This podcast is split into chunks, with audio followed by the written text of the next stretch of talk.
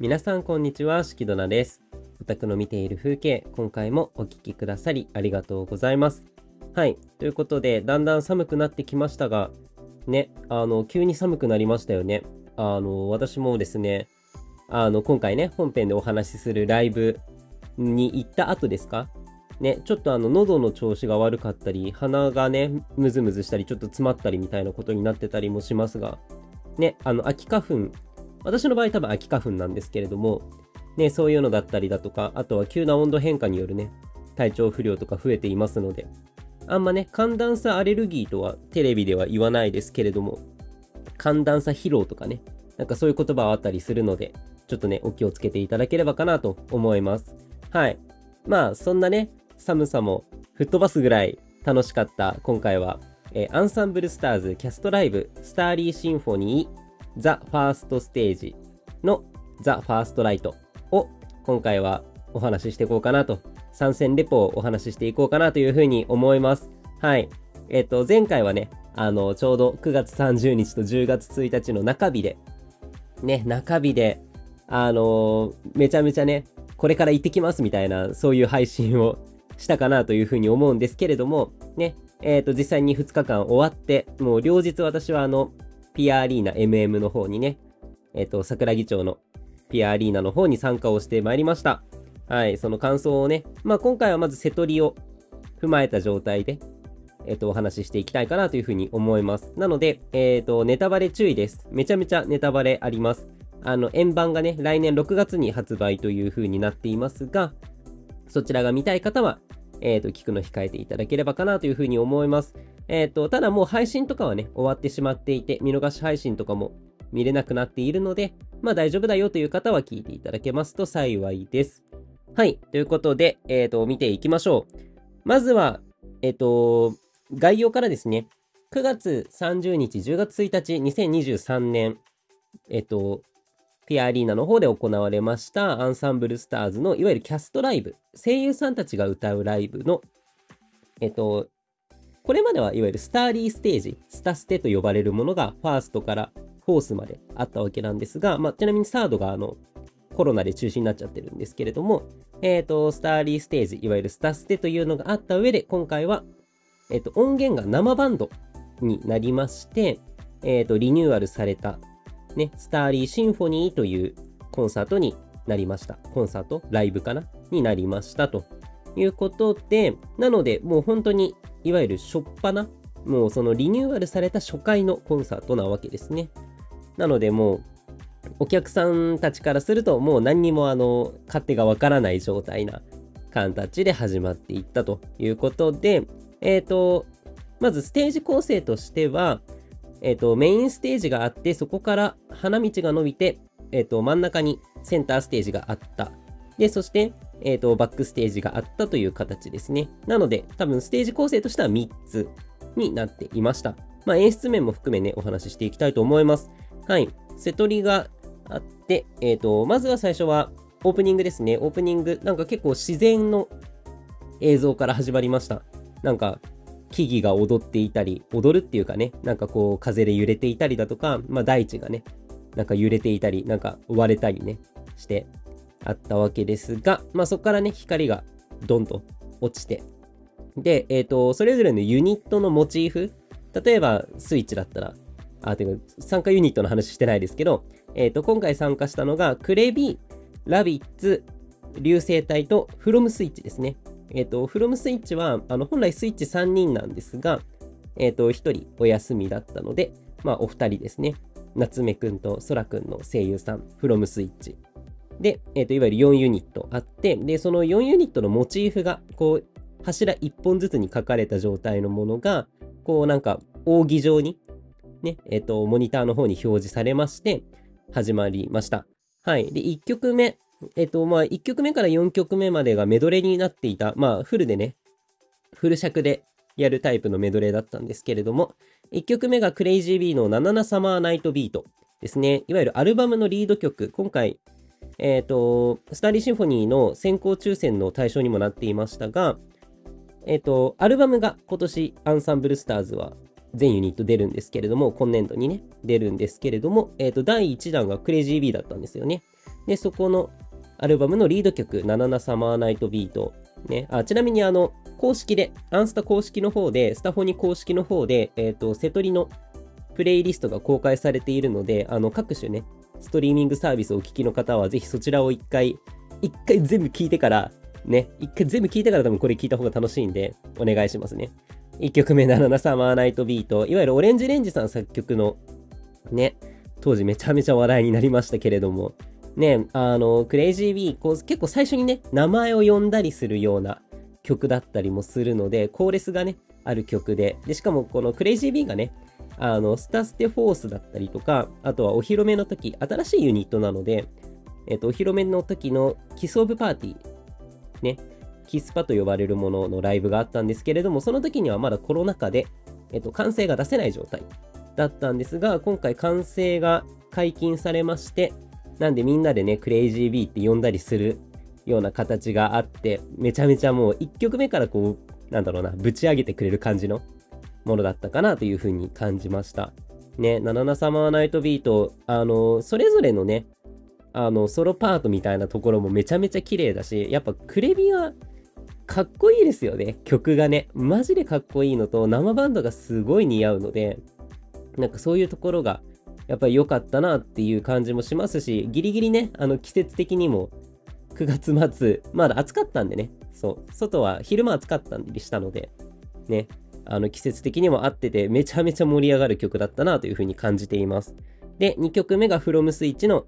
A Little Bit Up。えっ、ー、と、これは、えっ、ー、と、アンサンブルスターズびっくりびっくりになって、2週目のシングル、ブリリアントスマイルのカップリング曲ですね。カップリング曲になっています。こう、レッスン1、レッスン2、レッスン3みたいなのがね、あの、曲中に出てくるので、そこでみんなで手を挙げたりみたいなところをして、とても楽しかったですし、やっぱりこう、フロムスイッチのお二人がめっちゃ可愛いんですよ。ね。うん、めちゃめちゃ可愛かったので、で、そう、あの、途中でね、こう、手拍子、あの、8部でタンタンっていう風に入ったりするところとかも、なんか2人でね、手合わせて、何、ハイタッチみたいなこともしてたりしたので、めちゃめちゃ可愛かったですし、あとはこの曲自体が、まだね、アプリにも実装されてない曲なので、ね、生で聴けてよかったなという風な形です。ちなみに、あの、私の推しとしては、ね、あの、ユニット箱推しとしてはスイッチなので、そう、めちゃめちゃ嬉しかったですね。で、続いてがラビッツ。で、これも、えっ、ー、と、セカンドシングル、びっくりびっくりになったセカンドシングルのカップリング曲である、うさぎの森の音楽会ですね。あの、これはいわゆる 3D ライブの方のスタライでも流れてはいたんですけれども、やっぱりこうめちゃめちゃなんかこう応援してくれる曲だし、それこそ盛り上がってなんかみんなで音楽会を作っていくみたいな曲なので、ね、なんかラビッツのあの、可愛い感じも相まってめちゃめちゃ良かったですし、やっぱりこう、私初めてこう、今回キャストライブに、あの現地参戦したんですけれども、ラビッツ、なんかもうキャストの皆さんが可愛いので、ね、特にフェアリーとかね、シノノンの声優の高坂智也さん、ね、フェアリーと呼ばれていますけれど、めちゃめちゃ可愛かったですし、あとはね、みつるくんの声優さん、ね、とかも、本当にみつるくんそのままだなとかっていう風にも感じますしね、とても良かったですよね。で、しかもあの曲中にトロッコがありまして、いわゆるアリーナを回っていくトロッコですね。あの人が押していくやつなんですけれども、トロッコがあったりして、結構お客さんの近くまで行く、ね、ラビッツっぽいステージだったなというふうに思っております。で、えっ、ー、と、その次が流星体のカラーザーライズですね。えっ、ー、と、ナグモテトラくんというキャラクターがセンターの曲で、えっ、と、いわゆる流星体パワーアップっていうのが、今年の2月ぐらいですかね、にありまして、えっ、と、そこでの、まあ、イベントの曲で、本当にこう、戦隊ものが大好きな人にとっては本当にグッと刺さるような曲ですし、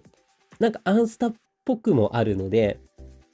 ね、なんかそういうところでこう、ぐさっと刺さるような、で、まあ、その、ね、アンスタオタクはそのみんな流星体パワーアップが何かというものを知っているので、ね、みんなこう、感情をぐちゃぐちゃにしながらみんなでコーレスをするっていうね、ところが良かったですね。であとは、あの、そのテトラくんセンターなんですけれども、そのテトラくんの声優さんの中島よしきさんの歌がめちゃめちゃうまい。てか、流星体みんな歌がうまい。っていうのがありますね。あの、特にこう最後のね、最後の一言みたいな決めのところがあるんですけれども、そこの YOSHIKI さんがめちゃめちゃテトラくんでしたね。そう、あの髪も染めてらっしゃったんでね、そう、テトラくんっぽく、前だけ赤のメッシュを入れる感じでやってらっしゃってたので、とても良かったなというふうに思います。そう、あの、ちゃんとね、こう5色の、やっぱ戦隊ヒーローなので、流星体は。ね。なので、ちゃんと赤、青、緑、黄色。で、まあ、テトラ君黒なんですけれども、まあ、紫のね、えっと、ライトが当たってたりして、なんかそういう個々の色っていうところにもフィーチャーされてるのがやっぱカラーズアライズっぽいなというような印象でした。はい。で、その後はユニットの紹介ムービーが入りまして、ね、えっ、と、ユニットの紹介ムービー、こうなんかシアターっぽい感じの部分から始まって、こうネオンがスイッチだったりだとか、こう街の看板が組み合わさったらリンネ君の顔が出てくる、クレイジービーのね、顔が出てくるだとか、ね、あとは影のなんか演出でラビッツが出てくるとかね、そう、なんかそういう部分があったりして、とても良かったなというふうに思います。絶対映像作るの大変だなっていう風なのを思いながら見てましたけれども。ね、で、しかもその、なんだろうな、そのユニット紹介ムービーのところで、こうやっぱ一人一人のね、あの、お名前が出るんですよ。キャラクターのお名前が。で、そこでね、あの、完成が出せることになったので、ようやくね、こう一人一人、だから、かなたくんが出てきたら、流星体の新海かなたくんが出てきたら、みんなでかなたって叫んだりだとか、なんかそういうのがね、あの、とても、こう、あ、あの、ゲームの、アニメの、そういうライブだなっていうのを久々に感じましたね。はい。で、えっ、ー、と、ここからが、まあ、それぞれのユニット2曲ずつになっていきますね。まずは From Switch で Magic for Your Switch とロマンシングクルーズの2曲でした。もう Magic for Your Switch は私は大好きな曲なので、あの、これをもし聴いてるね、ディズニーオタクがいたら絶対刺さる曲なんで、あの、聴けって思いますけれども、はい。マジックフォーイヤースイッチ。ただね、あの、やっぱり本来3人で歌ってる曲なので、ね、2人のこのパート分けっていうのが結構新鮮なんですよね。そう。なので、なんかそういうところも注目ポイントだったなっていうふうに思いますし、やっぱこのマジックフォーイヤースイッチは最初の時計がカチカチってなって、その12時になった瞬間に、こう、夏目くんのセリフが入る。で、曲中の中の歌詞にこうシンデレラっていうところが出てくるのがやっぱめちゃめちゃいいなっていうふうには思いました。はい。で、ロマンシングクルーズですね。これは夏目くんセンターの、えっ、と、去年の、いわゆるサードシングルの曲ですよね。え、ー、と、ロマンシングクルーズ。で、えっ、ー、と、この後お話があったんですが、あの和富さん、えっ、と、春川空くんですね。スイッチの春川空くん役のえっ、と、和富さんが、えっ、と、まあ、基本的にはその夏目くんセンターの曲なので、夏目くんの声は、その野島健二さんという声優の方が歌われるんですけれども、えっ、と、夏目くんじゃないパート、夏目くんのパートが多分5割ぐらいあって、4割5分ぐらいあるんですかね。で、残りのパートがいわゆる紬さんと空くんのパートなんですが、それを基本的にその和富さんが歌われてるんですけれども、こう、今回、やっぱり、こう、紬のね、声優さんの石川海人プロがいないので、あの、だからなんだろう、和富さんがその紬っぽく歌ったりっていうようなところを意識されたっていうのがあって、すごい、あの、空くんの声めっちゃ可愛いんですけど、その紬さんっぽく歌う時がめちゃくちゃイケボなんですよ。もうそれがもう、最初1日目聞いた時にびっくりして、そう、2日目準備して分かってたとしてもめちゃめちゃびっくりしたので、なんかそういうところがね、こう2人だからなせる技、声優さんのライブだからこそなせる技なのかなっていうふうには思いました。ね、バックに映ってた、こう、海を、その2人の、あの、まあ、2匹のイルカが飛んでるっていう、こう、移動してくっていうシーンがめちゃめちゃ綺麗で、そう、ロマンシングクルーズ自体が、こう、クルーズ船の中のね、MV だったりもするので、なんかそういうところも含めて、こう、海の演出というか、なんかそういうところがとても良かったかなというふうに思いました。はい。そして続いてが、クレイジービー2曲ですね。ヘルタースパイダーとノイジービープ。で、ヘルタースパイダーがいわゆるハロウィン曲ですね。ハロウィン曲で、あの、最初に MV が、えっと、4人がこう、手をアシュラ像みたいにやるシーンがあるんですよ。まあ、ヘルタースパイダーなんで多分雲のイメージかなっていうふうには思うんですけど、なんかそういう部分を声優さんたちが再現してくださる。特にクレビはめちゃめちゃ踊るので、なんかそういうとこ再現されてたりだとか、途中のソロダンスが、えっ、と、大川琥珀っていうキャラがいるんですけれども、琥珀くんのキャラの声優さんの、えっ、と、カイトさん、カイトタスクさんがいらっしゃったりするんですが、もう、あの、踊りを完コピされてたりとかっていうところがあってめちゃめちゃ良かったのとこう現地にいたね後で配信私買ってディレイ配信をあの見逃し配信みたいなのを見たんですけどそこに映ってなかったものとしてあのレーザーで雲の糸みたいにすごいレーザーを張り巡らせて雲の糸みたいに表現してたんですよ。それがめちゃめちゃあのやっぱりこう本物っぽいというか MV っぽいような感じを出していたりだとかなんか曲中の雰囲気みたいなのを作るっていう点ではめちゃめちゃ良かったなというふうに思いました。ね。そう踊りもかっこいいしでセンターステージがねせり上がってくるんですけれどもそこのところの演出が本当に面白くてかっこよかったですね。特にヘルタースパイダーはそうですね。2日目はあのヒメル役の笠間さんがあのラスサビの前とかであのすごいアレンジを披露したりもしたのでね、とても良かったですね。で、えっ、ー、と、続いてがノイジービープ。えっ、ー、と、この曲は確か、えっ、ー、と、YouTube の配信番組のニキズキッチンの中でクレイジービーが4人出てきた回があったんですけれども、そこの時にね、あのキャストライブでノイジービープがやりたいみたいなのを言ってて、こうみんなでね、こう盛り上がれる曲だったりもするので、ね、なんかそういうところで、なんか言ってたことが叶うっていうのがやっぱりアンスタの良さなので、なんかそういうところがね、叶ってるっていうのがとても良かったなというふうには感じました。ね。めちゃめちゃかっこよかったし、みんなで盛り上がれるし、なんかこう、クレイジービューは本当に、あの、MV そのまんまだったりするので、踊りとかが。なんかすごい本物だなっていうものを感じましたね。はい。で、流星体です、次が。えっ、ー、と、熱血流星忍法帳とリラックスパラダイスということで、え、ー、と、まずは、え、ー、と、流星忍法帳の方ですが、もう登場からなんか本当に MV でも、こう、まあ、今回はその流星忍法帳、いわゆる忍者のお話で、まあ、流星隊はね、ヒーローのお話ですけれども、えっ、ー、と、忍者として、いわゆる忍くん、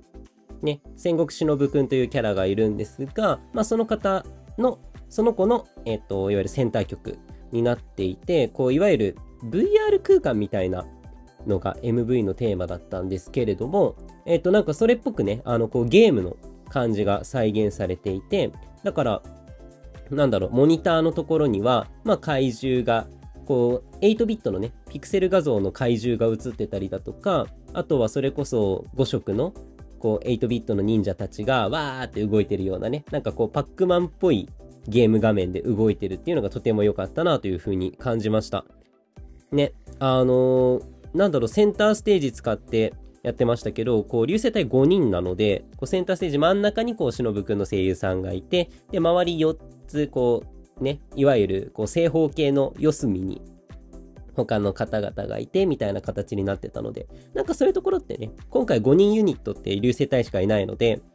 流星体らしい、らしく、流星体だからこそできるなんかこうステージの見せ方なのかなっていうふうには思いました。ね。あの、あんまり比べると良くないかもしれないですけど、あの、嵐のね、5x20 のコンサートとかも真ん中は正方形のステージになってたりして、例えば、ニノのね、ブレスレスって曲だったらニノが真ん中にいて他の人たちが端っこにいるみたいなね。えっ、ー、と、そういう演出になってたりもするので、なんかそういうところを、なんか思う勝手にね、勝手に思い出して感動してたりもしたんですけれども。ね。で、続いてがリラックスパラダイス。この曲は、えっ、ー、と、ライブが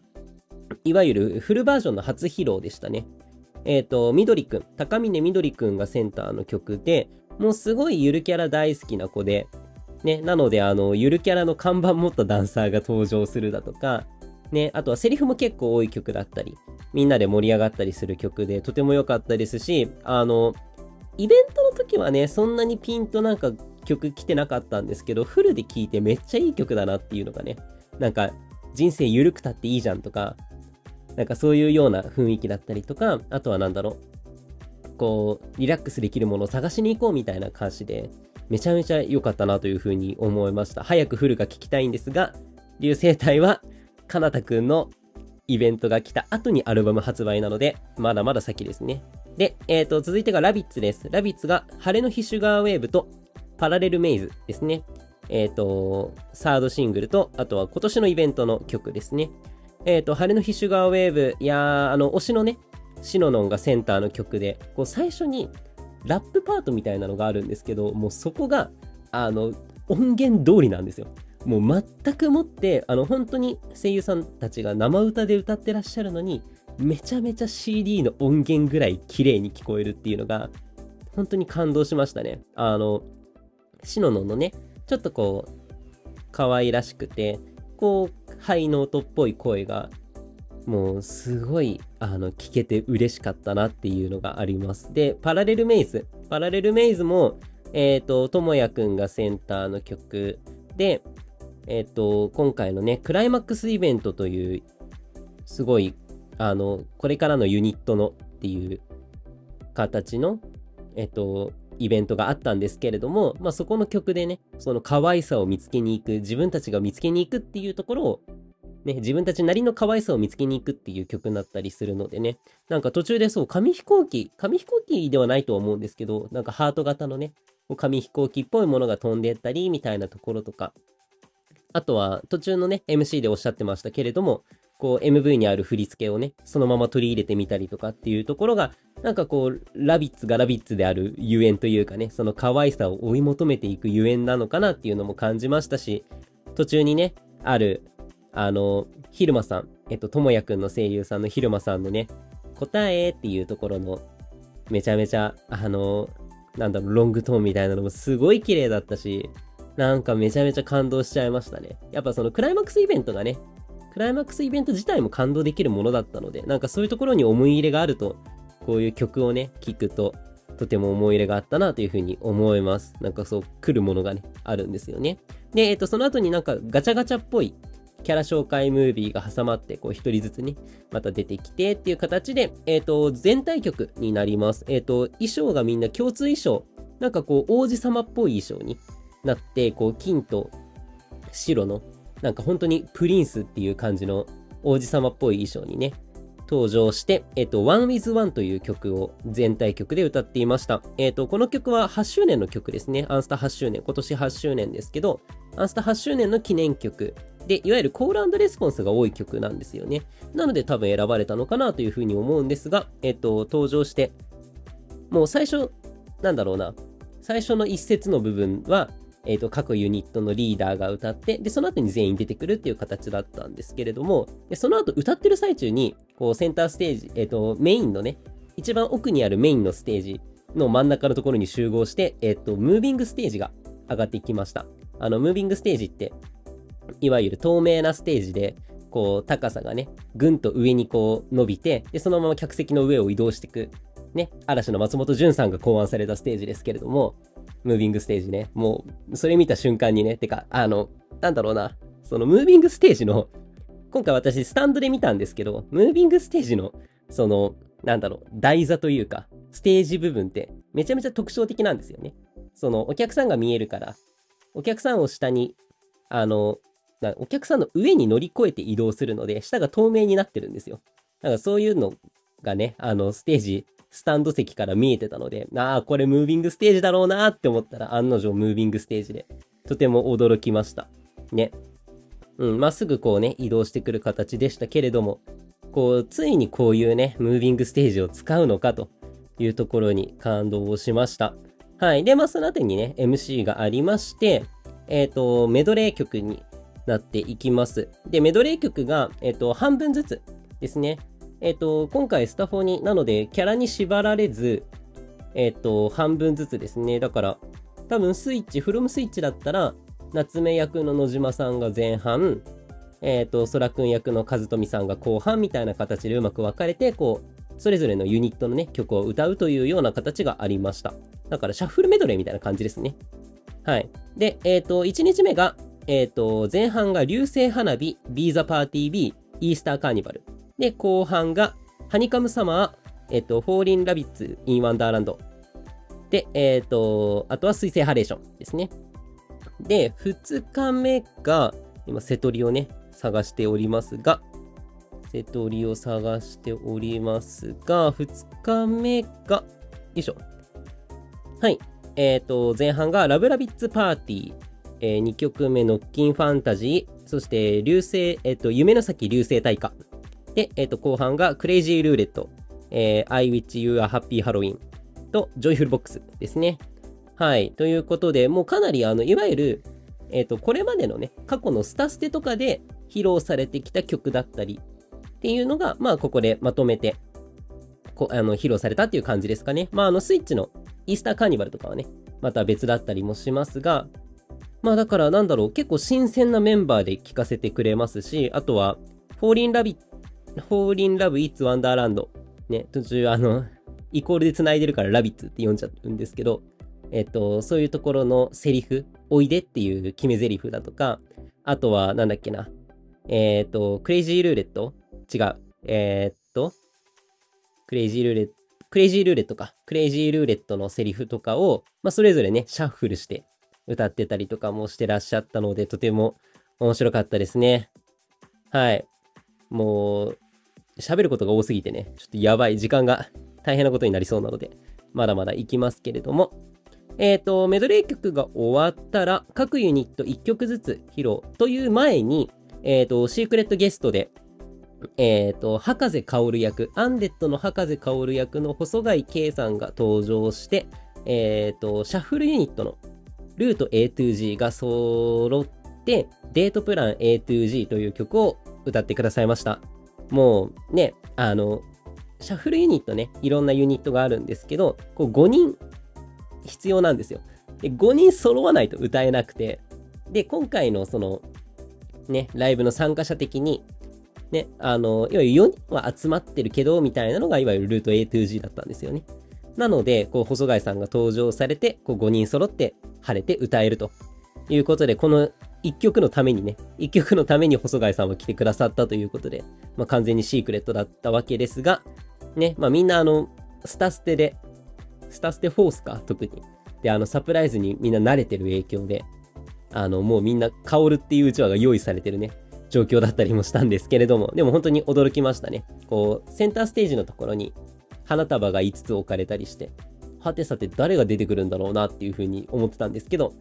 なんとルート A2G でしたということでした。で、その後、まあ、ルート A2G に夏目くんがいる関係で、夏目くんはステージに残って、えっ、ー、と、フロムスイッチの曲から、まあ、1曲ずつね、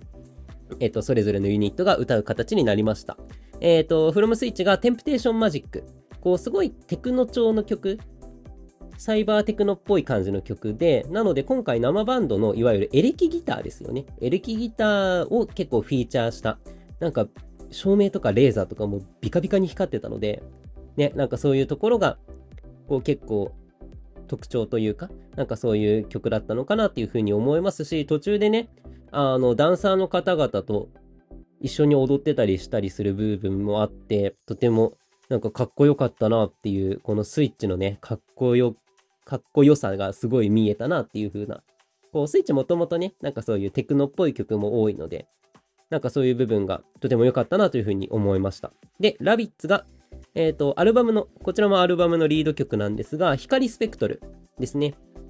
えっ、ー、と、大塚愛さん作詞作曲の曲で、で、この曲で初めてミラーボールが出てきていて、で、そう、あのー、光スペクトル、まあ、ラビッツのね、アルバムのテーマが、割と宇宙旅行っぽい感じなので、ね、なんかこう、宇宙のきらめき、星のきらめきみたいなのをこう、多分表してたりもしたんですけれども、このね、ミラーボールの、なんだろう、乱反射してる感じっていうのがとても綺麗に映りましたね。めちゃめちゃ幻想的な空間が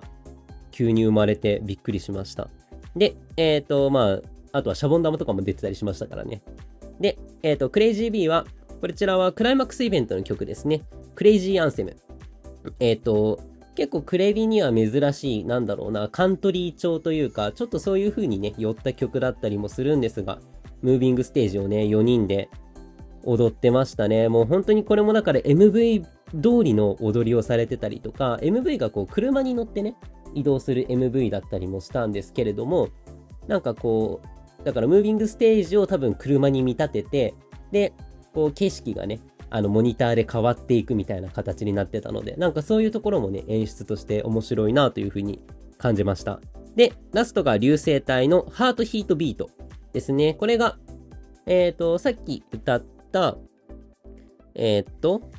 流星忍法帳のカップリング曲になっていて、えっ、ー、と、私、今回初めて聞いたんですけれども、めちゃめちゃいい曲ですね。なんかこの流星体の応援する感じっていうのがとても伝わってくるし、なんか君は君らしくていいんだよみたいな、なんかそういう部分も伝わってくる曲なので、なんかすごい心にグッと刺さる、なんか本当に J-POP っぽい感じのね、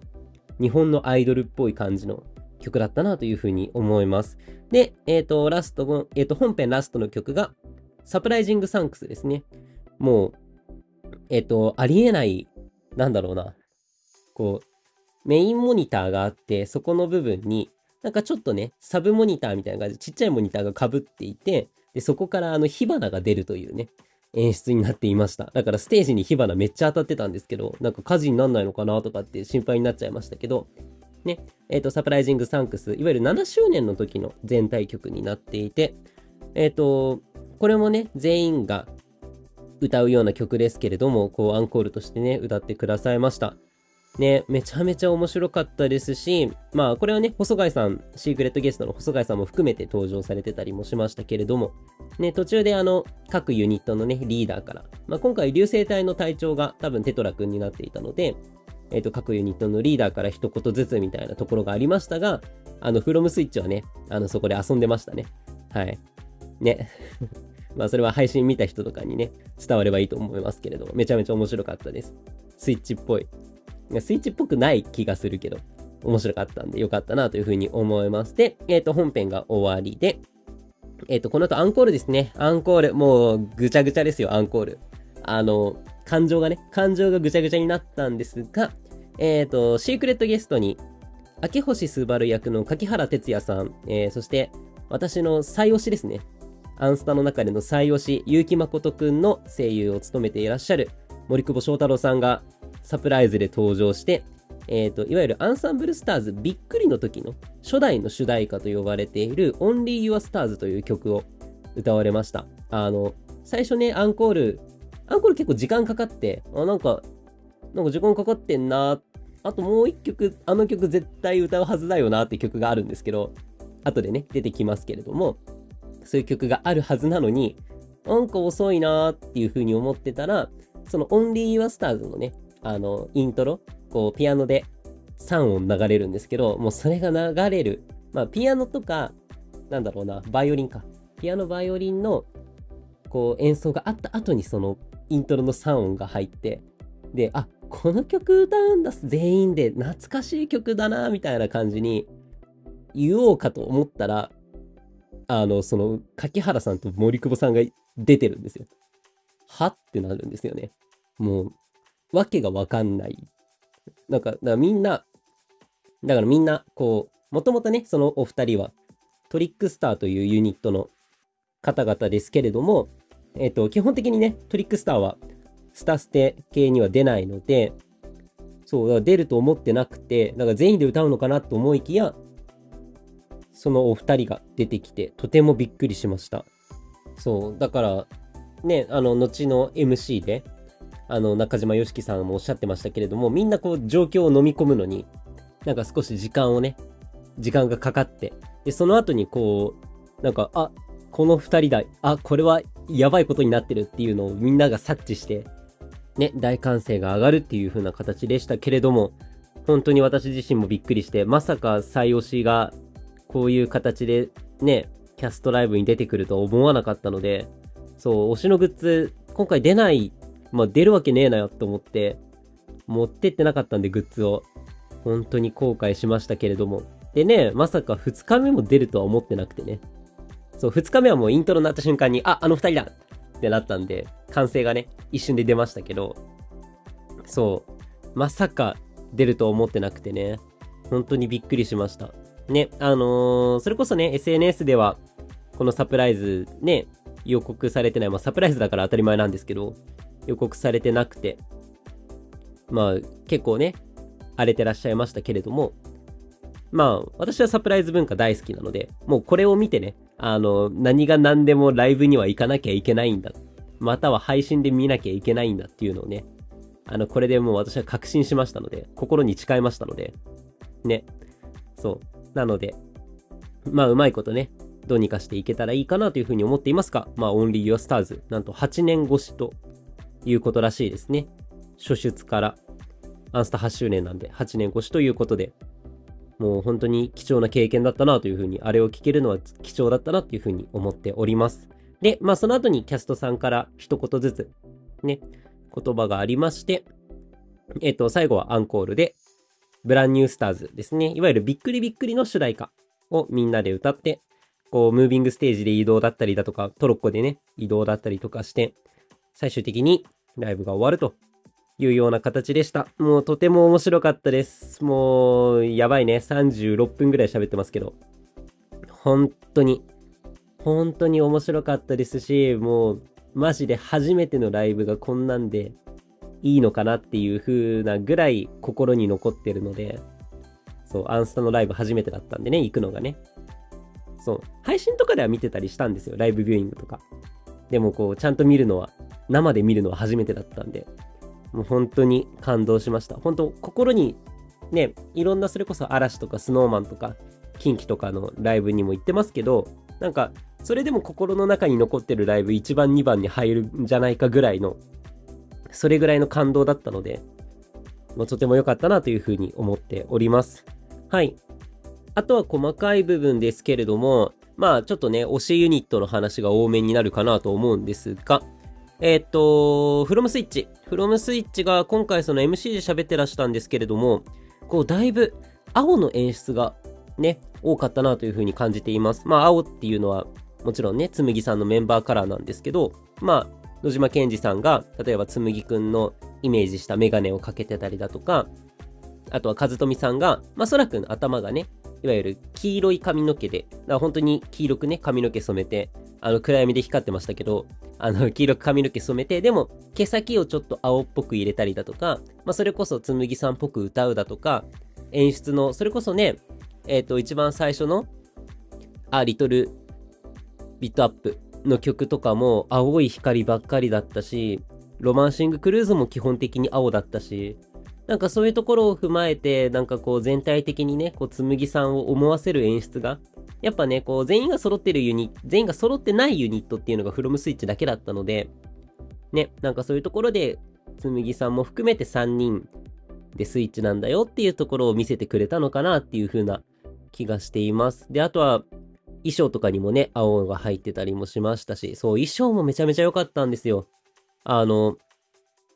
スイッチに関しては、こう、結構魔法使いをイメージしてるので、こうね、あの、半分スカートみたいな感じの、ね、ズボンも履いて、スカートも履いてみたいな感じのね、結構綺麗なお衣装をされてましたし、クレビも、あのなんだろうな、なんか割れた鏡のああいうイメージあるじゃないですか。ああいうのが、